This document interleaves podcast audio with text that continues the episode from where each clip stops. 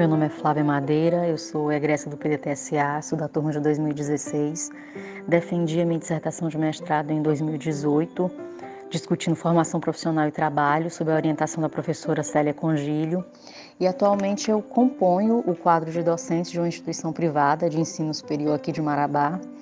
E o programa eu diria que foi fundamental para a minha construção intelectual, para a minha construção, para a construção da minha identidade enquanto professora no Sudeste do Pará,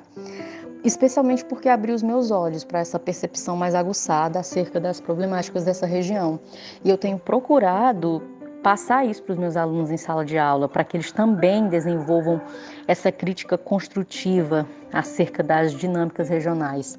No momento eu estou montando, juntamente com mais dois colegas egressos do programa,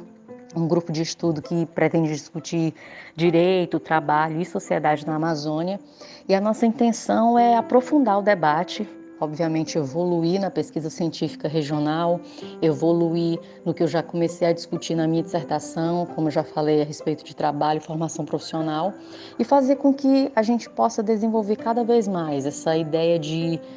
compreender como essa região ela tem se desenvolvido, como ela tem caminhado, que é, porque é uma região dinâmica, cheia de peculiaridades, especialmente porque é uma região na qual as pessoas precisam se situar acerca do que tem acontecido.